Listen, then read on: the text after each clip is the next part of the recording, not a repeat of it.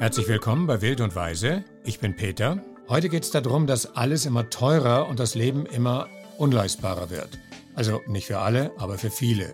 Die Kosten für Ernährung, Wohnen, soziale Teilhabe sind für nicht wenige immer schwerer zu stemmen. Die niedrigen Einkommensschichten geben rund doppelt so viel für die Grundbedürfnisse des Lebens aus als die mit den hohen Einkommen. Die einen brauchen fast alles, was sie haben dafür, die anderen trifft die Inflation weniger und sie können ihre Reserven noch dazu gewinnbringend anlegen. Also die Reichen werden reicher, die Armen werden ärmer, das ist mehr als nur ein Slogan. Es sind aber auch akute Auswirkungen auf die Gesellschaft und den Zusammenhalt in der Demokratie, die ja selbst immer mehr unter Druck kommt. Jetzt möchte ich als Boomer auf der zugegebenerweise guten Seite des Lebens von meinem jungen Team wissen, wie geht es euch denn selbst damit und mit der Demokratiekrise, in der wir sind? Heute mit Fedra. Hallo Fedra. Hi Peter. Und mit Nico. Hi. Dann lasst uns loslegen.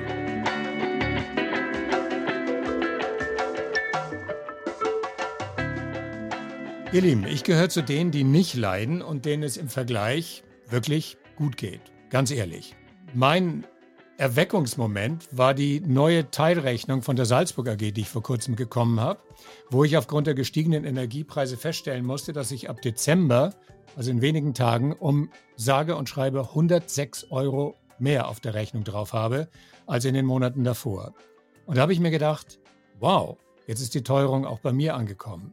Aber ich kann sie mir leisten. Ähm, wie seht ihr das?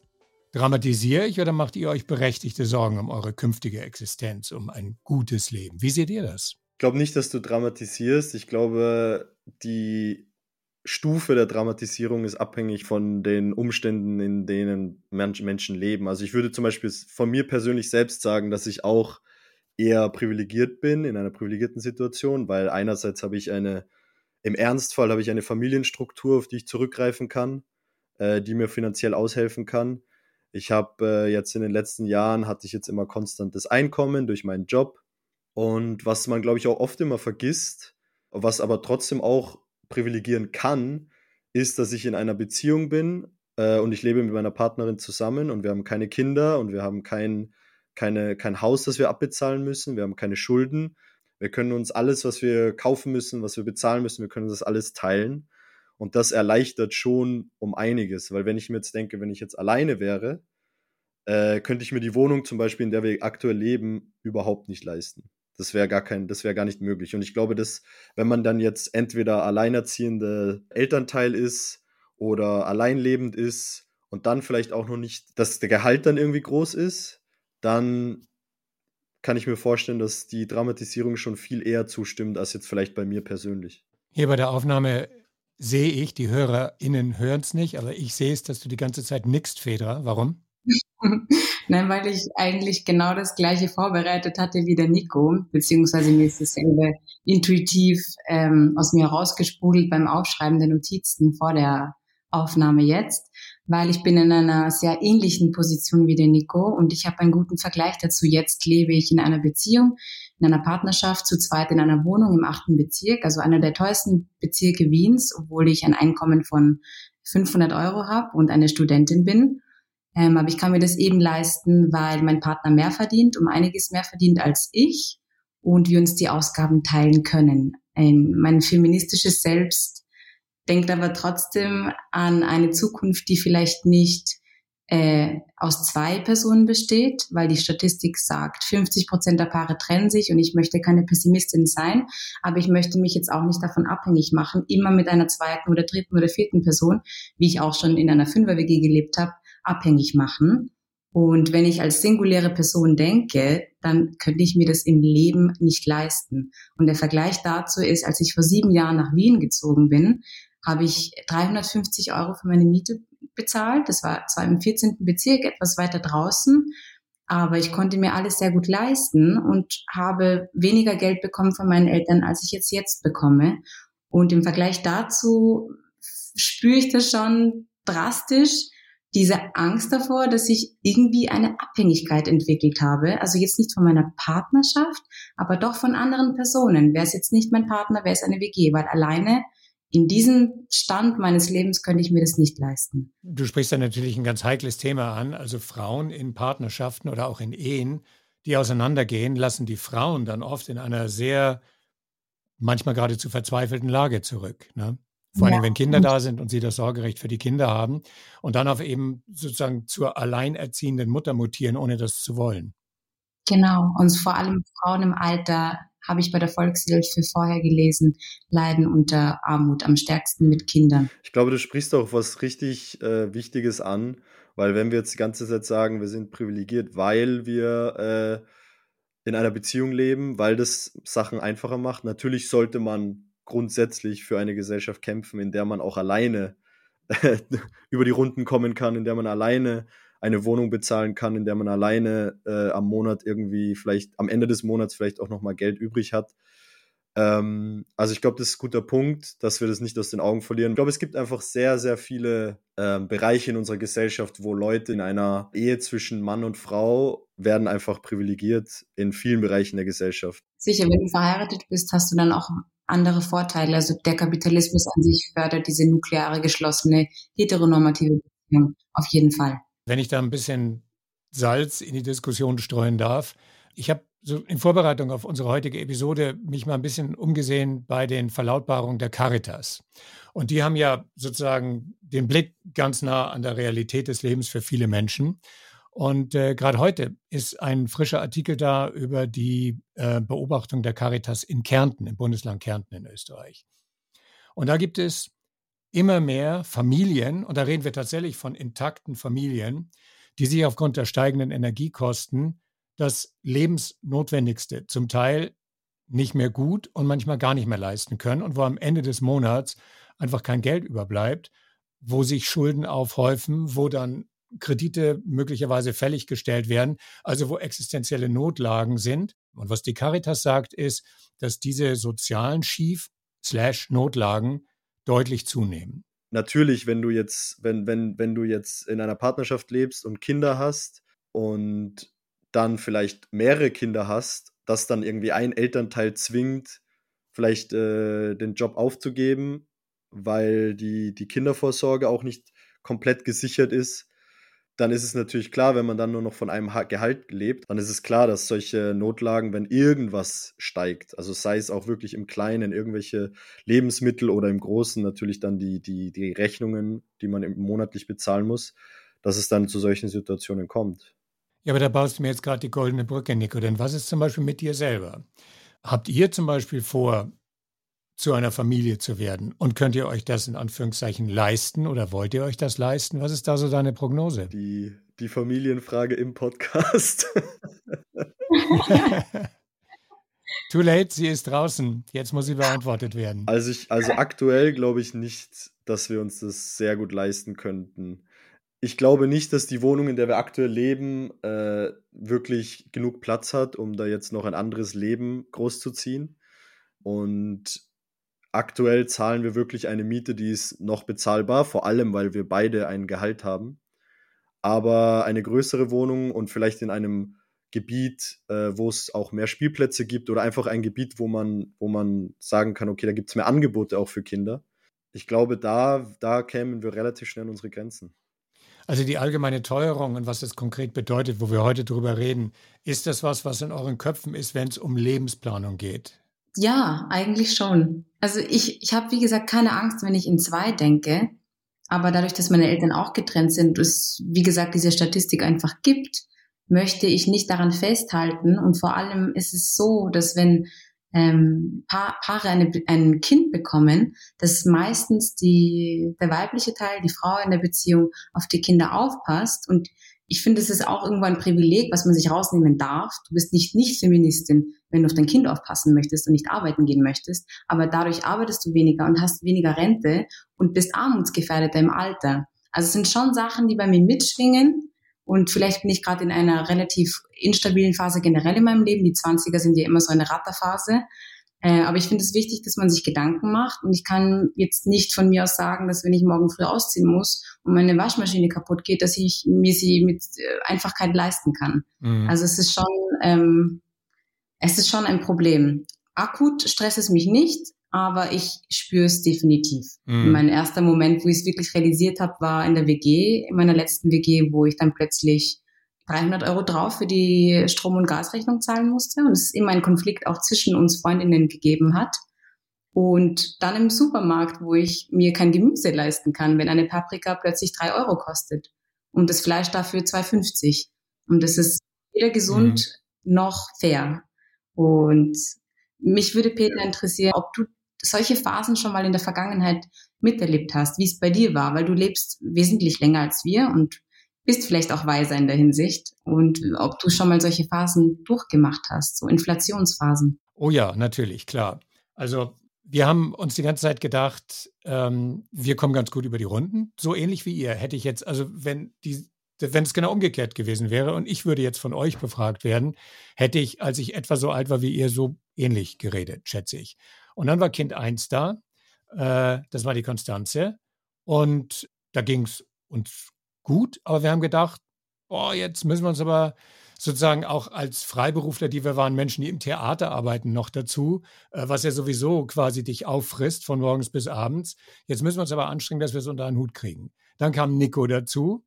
Dann haben wir gedacht, boah, das ist aber eine ganz Und dann kam die Mimi dazu und dann war irgendwie Feierabend, weil wir gedacht haben, also die Ulrike hätte gerne, glaube ich, noch Nummer vier gehabt, dass das so richtig ausgeglichen ist. Ich habe da ein bisschen die Bremse angezogen.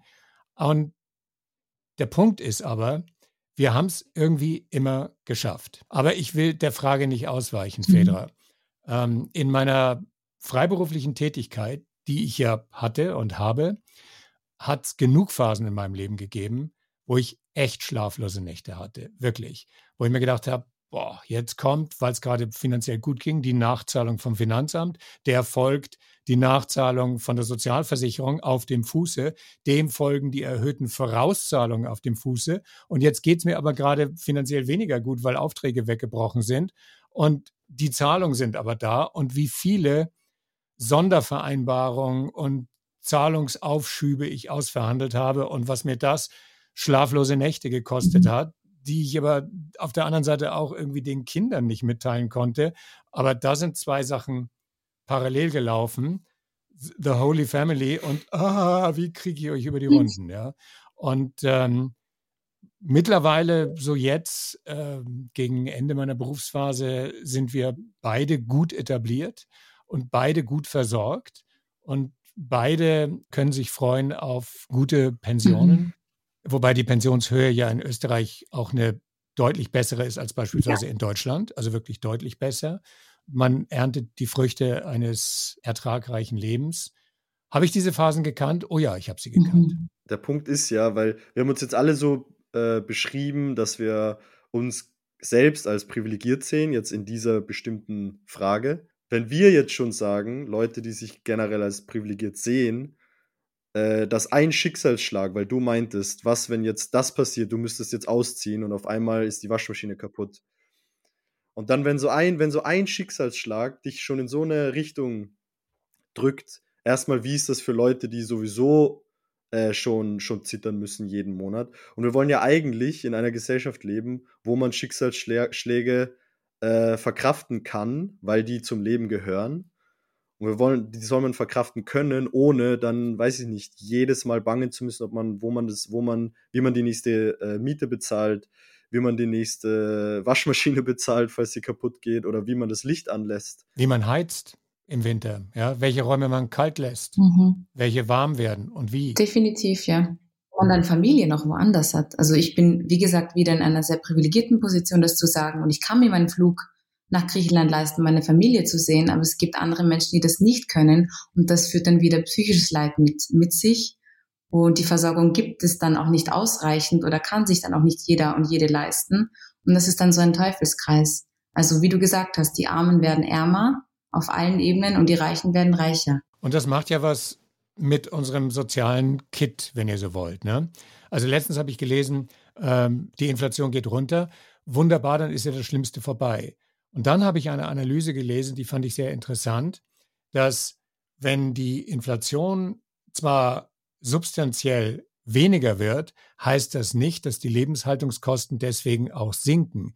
Denn schon gleichbleibende Preise, also wenn sie sich quasi nicht mehr aufwärts, sondern nur in Anführungszeichen seitwärts bewegen, sind ja ein Signal für einen Preisauftriebsstopp. Das ändert aber nichts daran, dass sie nach wie vor zu teuer sind für viele ähm, Energie, Lebensmittel und so weiter.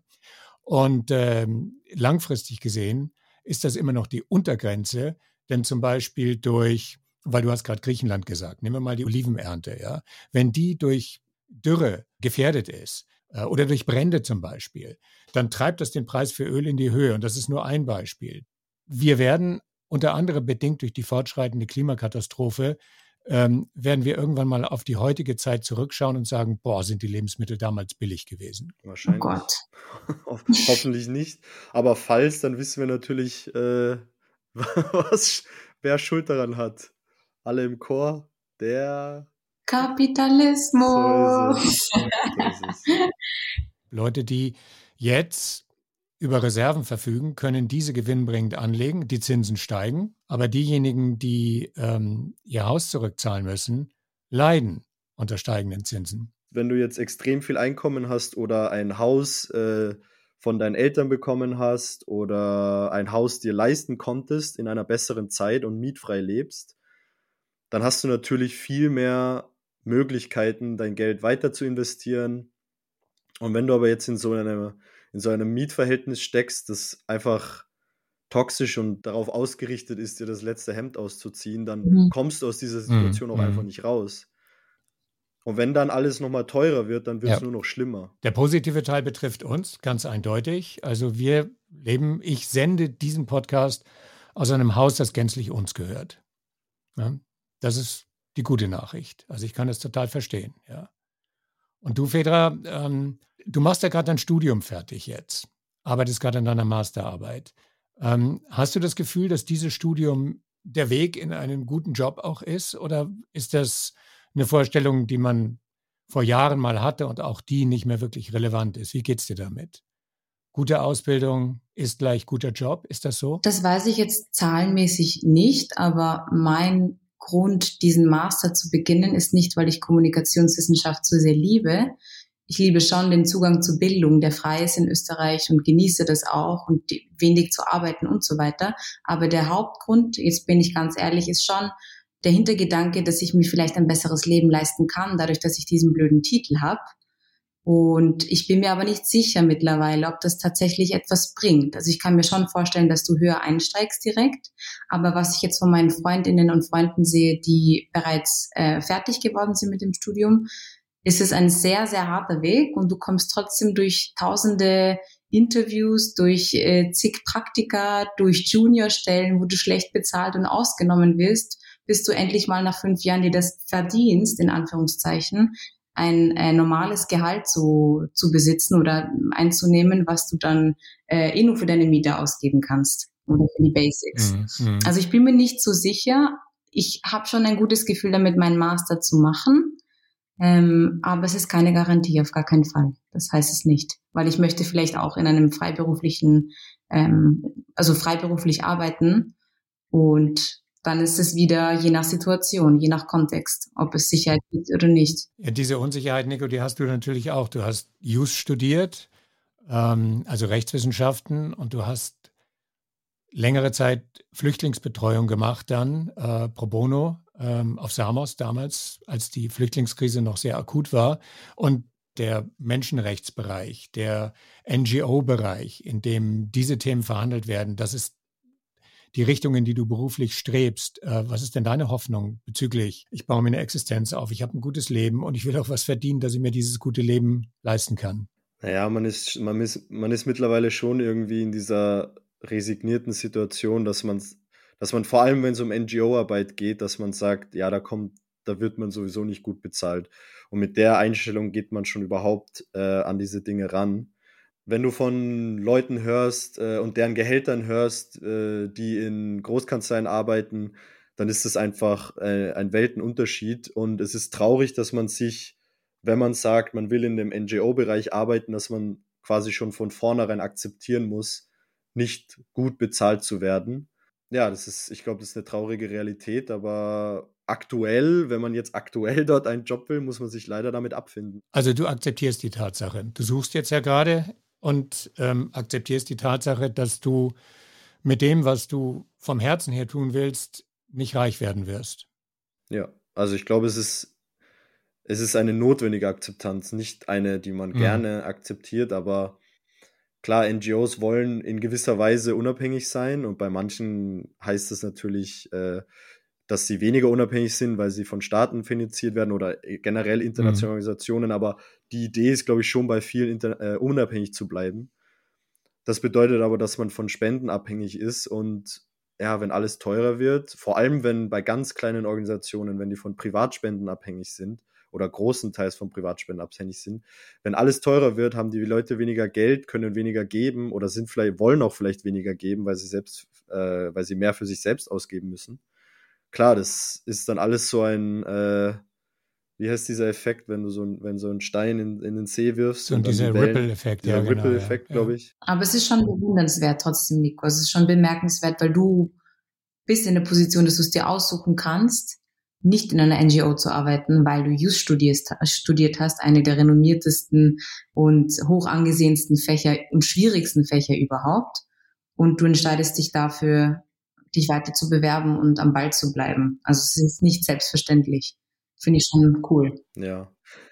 Ich glaube, es ist ein bisschen eine, eine äh, Vereinfachung in dem Sinne, dass, dass ich, weil ich in Deutschland studiert habe, ich habe nicht, ich habe das Studium abgeschlossen, aber ich habe quasi nicht die, den Teil abgeschlossen, der es mir erlauben würde, äh, ein Anwalt zu sein. Mhm.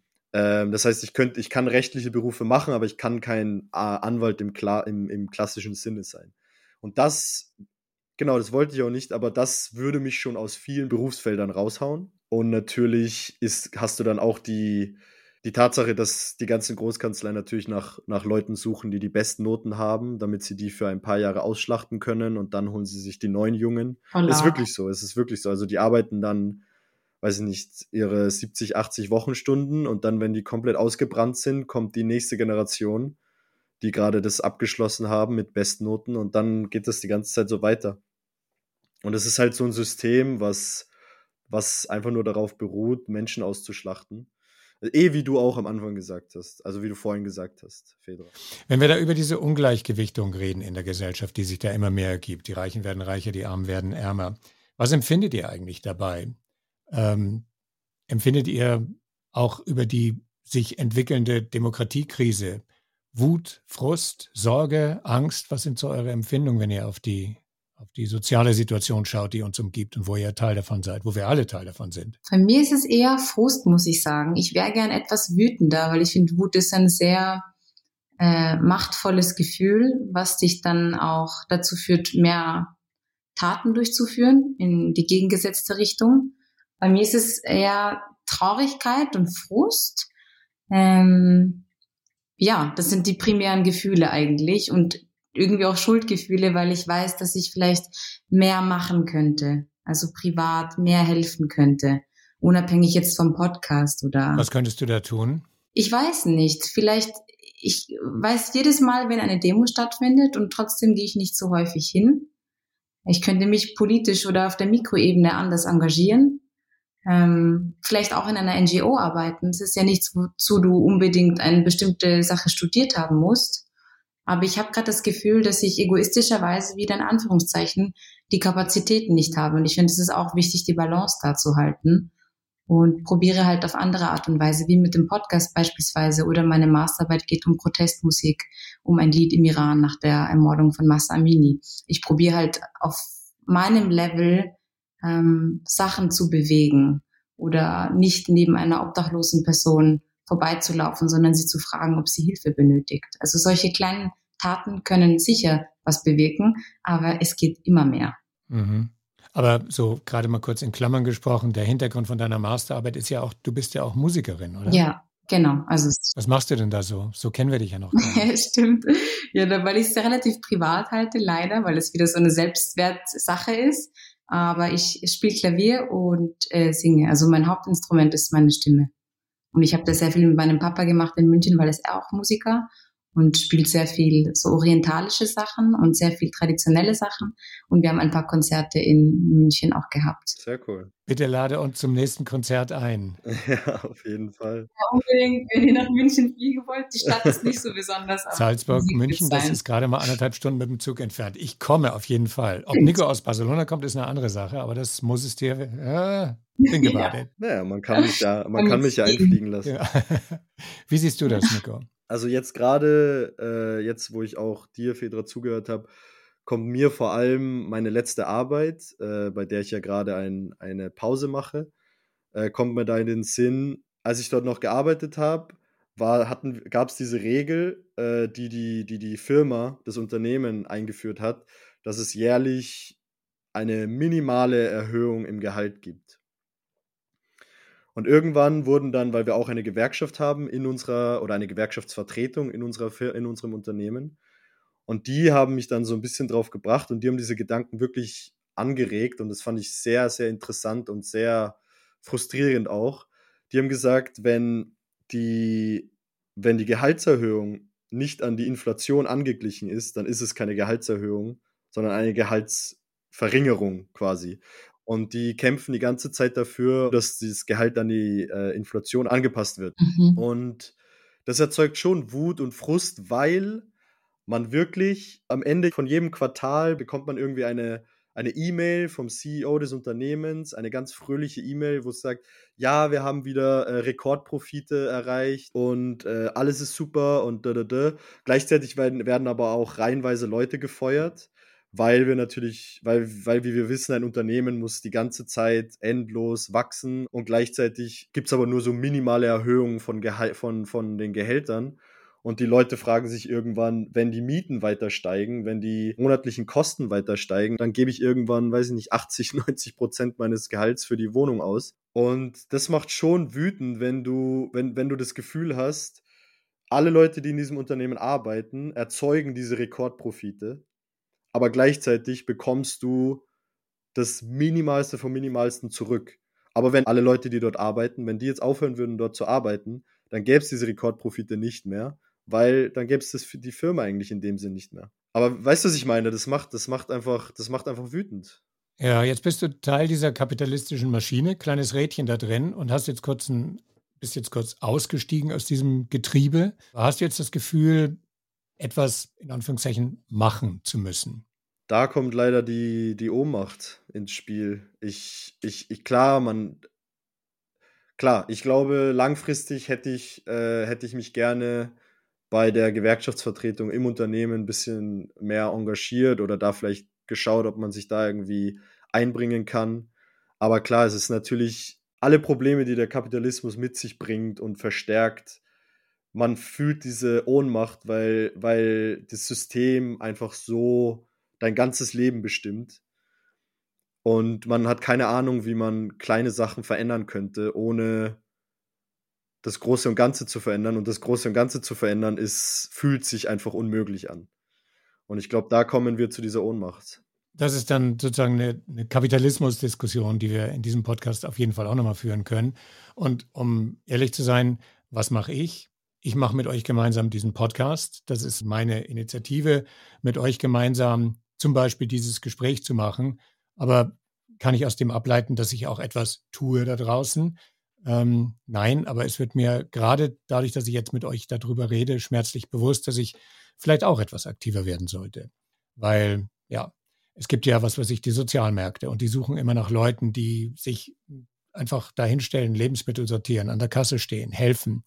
Äh, ich kenne einige, die das machen und vielleicht sollte ich mich zu denen auch dazustellen. Das wäre dann etwas, wo ich dazugeben könnte, abgeben könnte. Was gibt es eigentlich an Good News in diesem Zusammenhang? Wir haben gesagt, das Ganze löst den sozialen Kit immer mehr auf. Und es gibt in Österreich den sogenannten Demokratie-Monitor. Äh, der wird regelmäßig jährlich durchgeführt und ist jetzt gerade passend zu unserer aktuellen Episode veröffentlicht worden. Ähm, die Demokratie, also die Zufriedenheit mit dem demokratischen System ist wieder etwas angestiegen in den oberen Einkommensschichten. Sie ist aber weiter abgesunken beim unteren Einkommensdrittel und liegt da überhaupt nur noch bei 24 Prozent. Was bedeutet das? Drei Viertel der Menschen aus der aus dem unteren Einkommensdrittel mit der Demokratie unzufrieden sind. Und auf Fragen, wie man mit der Krise derzeit umgehen kann, sagen die zum Beispiel, 11 Prozent sagen eine Diktatur auf Zeit, die uns in den kommenden fünf Jahren aus der Krise führt. Oder 21 Prozent aus dieser Gruppe sagen, eine Regierung der besten Köpfe, die, Achtung, ohne Parlament entscheiden kann. Und dann kommt natürlich jetzt die, die, die Spitzenantwort, es sollte einen starken Führer geben, der sich nicht um Parlament und Wahlen kümmern muss, 19 Prozent. Jetzt, das ist quasi not so good news. Good news ist, dass insgesamt die Gruppe derjenigen, die äh, demokratiepolitisch bedenkliche Ansichten haben, nicht mehr als rund 10 Prozent der Bevölkerung sind, die sich allerdings weiter radikalisieren. Aber 90 Prozent der Menschen sind der Meinung, dass die Demokratie immer noch die beste Regierungsform ist, die wir haben. Das sind die Good News, die ich beisteuern möchte. Ich glaube, also da ist ja auch gar keine Frage, dass wir das auch so sehen. Ich glaube nur, dass wenn man einen Schritt zurückgeht, kann ich an sich das Erste, was du gesagt hast, wo du gesagt hast, die Leute im unteren Einkommensdrittel, äh, das, das, das sank die, die Zustimmung zur Demokratie ein bisschen. Und ich glaube, wenn man da einen Schritt zurückgeht, ich kann, kann man das schon irgendwie nachvollziehen, wenn man in einem wenn man in einem Land aufwächst, das eine Demokratie ist, aber man das Gefühl hat, man wird, man wird eigentlich abgehängt und die einzigen Leute, die belohnt werden, sind die, die eh schon haben, dann kann ich verstehen, dass man dann irgendwann vielleicht denkt, dieses System achtet nicht auf mich, denkt nur an die reichsten Leute in dem Land oder an die obersten Klassen. Also ich glaube, die Eingangsgedanken, da kann ich schon irgendwie nachvollziehen. Aber klar, dann, äh, dann weiß nicht, ob jetzt eine Diktatur die Lösung ist, aber ja. Was ist denn dein, dein Tipp, den du noch mit in die Runde geben möchtest, um dagegen anzugehen? Ja, also für mich kann ich mir schon vorstellen, dass es, dass es gut wäre und glaube ich auch bereichernd für die Person selbst ist, wenn man sich engagiert, wenn man schaut, wo man sich engagieren kann, ob man sich engagieren kann. Zum Beispiel jetzt basierend auf meinem Beispiel, was ich bei meiner Arbeit gebracht habe, wenn es eine Gewerkschaftsvertretung gibt, dass man da vielleicht beitreten kann, weil wenn man äh, je mehr Mitglieder eine Gewerkschaft hat, desto mehr Power hat sie, desto mehr Macht hat sie in den Gesprächen mit dem Unternehmen und ich kann mir vorstellen, dass das schon was ist, was auch was bringt. Also, tretet der Gewerkschaft bei. Was sagst du, Fedra? Eigentlich eh auf der gleichen Ebene, wie Nico schon argumentiert hat. Je nachdem, was man für Ressourcen hat. Wenn du, liebe ZuhörerInnen, eine gestopfte Person bist, dann kannst du dein Geld auch sehr, sehr gerne spenden. Wenn du so viel davon hast, dass es dir nicht wehtut, dann kannst du auch auf anderen Ebenen mitdenken, finde ich persönlich. Zum Beispiel für eine NGO, die dann in der Lage ist, Nico einzustellen. Genau, zum Beispiel. Spendet, spendet, spendet mein zukünftiges Gehalt. genau, das ist eine Ebene. Aber wenn du die Ressourcen und die Kapazitäten nicht hast, da spreche ich auch, spreche ich auch aus meinem eigenen Leid heraus, dann kannst du auf der Mikroebene was bewirken. Dann kannst du bei einem Familienessen zu Weihnachten, was vielleicht frustrierend ist, versuchen, gegen zu argumentieren, ohne dich selber krank zu machen, aber nicht die Augen zu verschließen vor Dingen, die grauenvoll sind. Wenn du einen äh, ein, zwei Euro übrig hast, kannst du diese auch hergeben und einfach in Konversation bleiben und sehr viel politisches konsumieren, offen bleiben und es weitergeben. Das wäre mein Tipp. Offen bleiben und weitergeben. Worte, die mich daran erinnern, dass es an der Zeit ist, euch, liebe Hörer und Hörerinnen, äh, daran zu erinnern, ähm, uns auf Instagram zu schreiben, was eure Tipps sind oder eure Sorgen in Bezug auf das, äh, wie sich die Gesellschaft entwickelt, was ihr davon haltet, was ihr meint. Lasst es uns wissen. Und äh, weiterführen ist natürlich auch der Hinweis darauf, dass wir uns in zwei Wochen wiederhören mit einem neuen Thema. Und für heute sage ich euch, äh, Fedra, Nico, danke fürs Dabeisein. Vielen Dank. Danke auch. Ciao. Ciao. Ciao.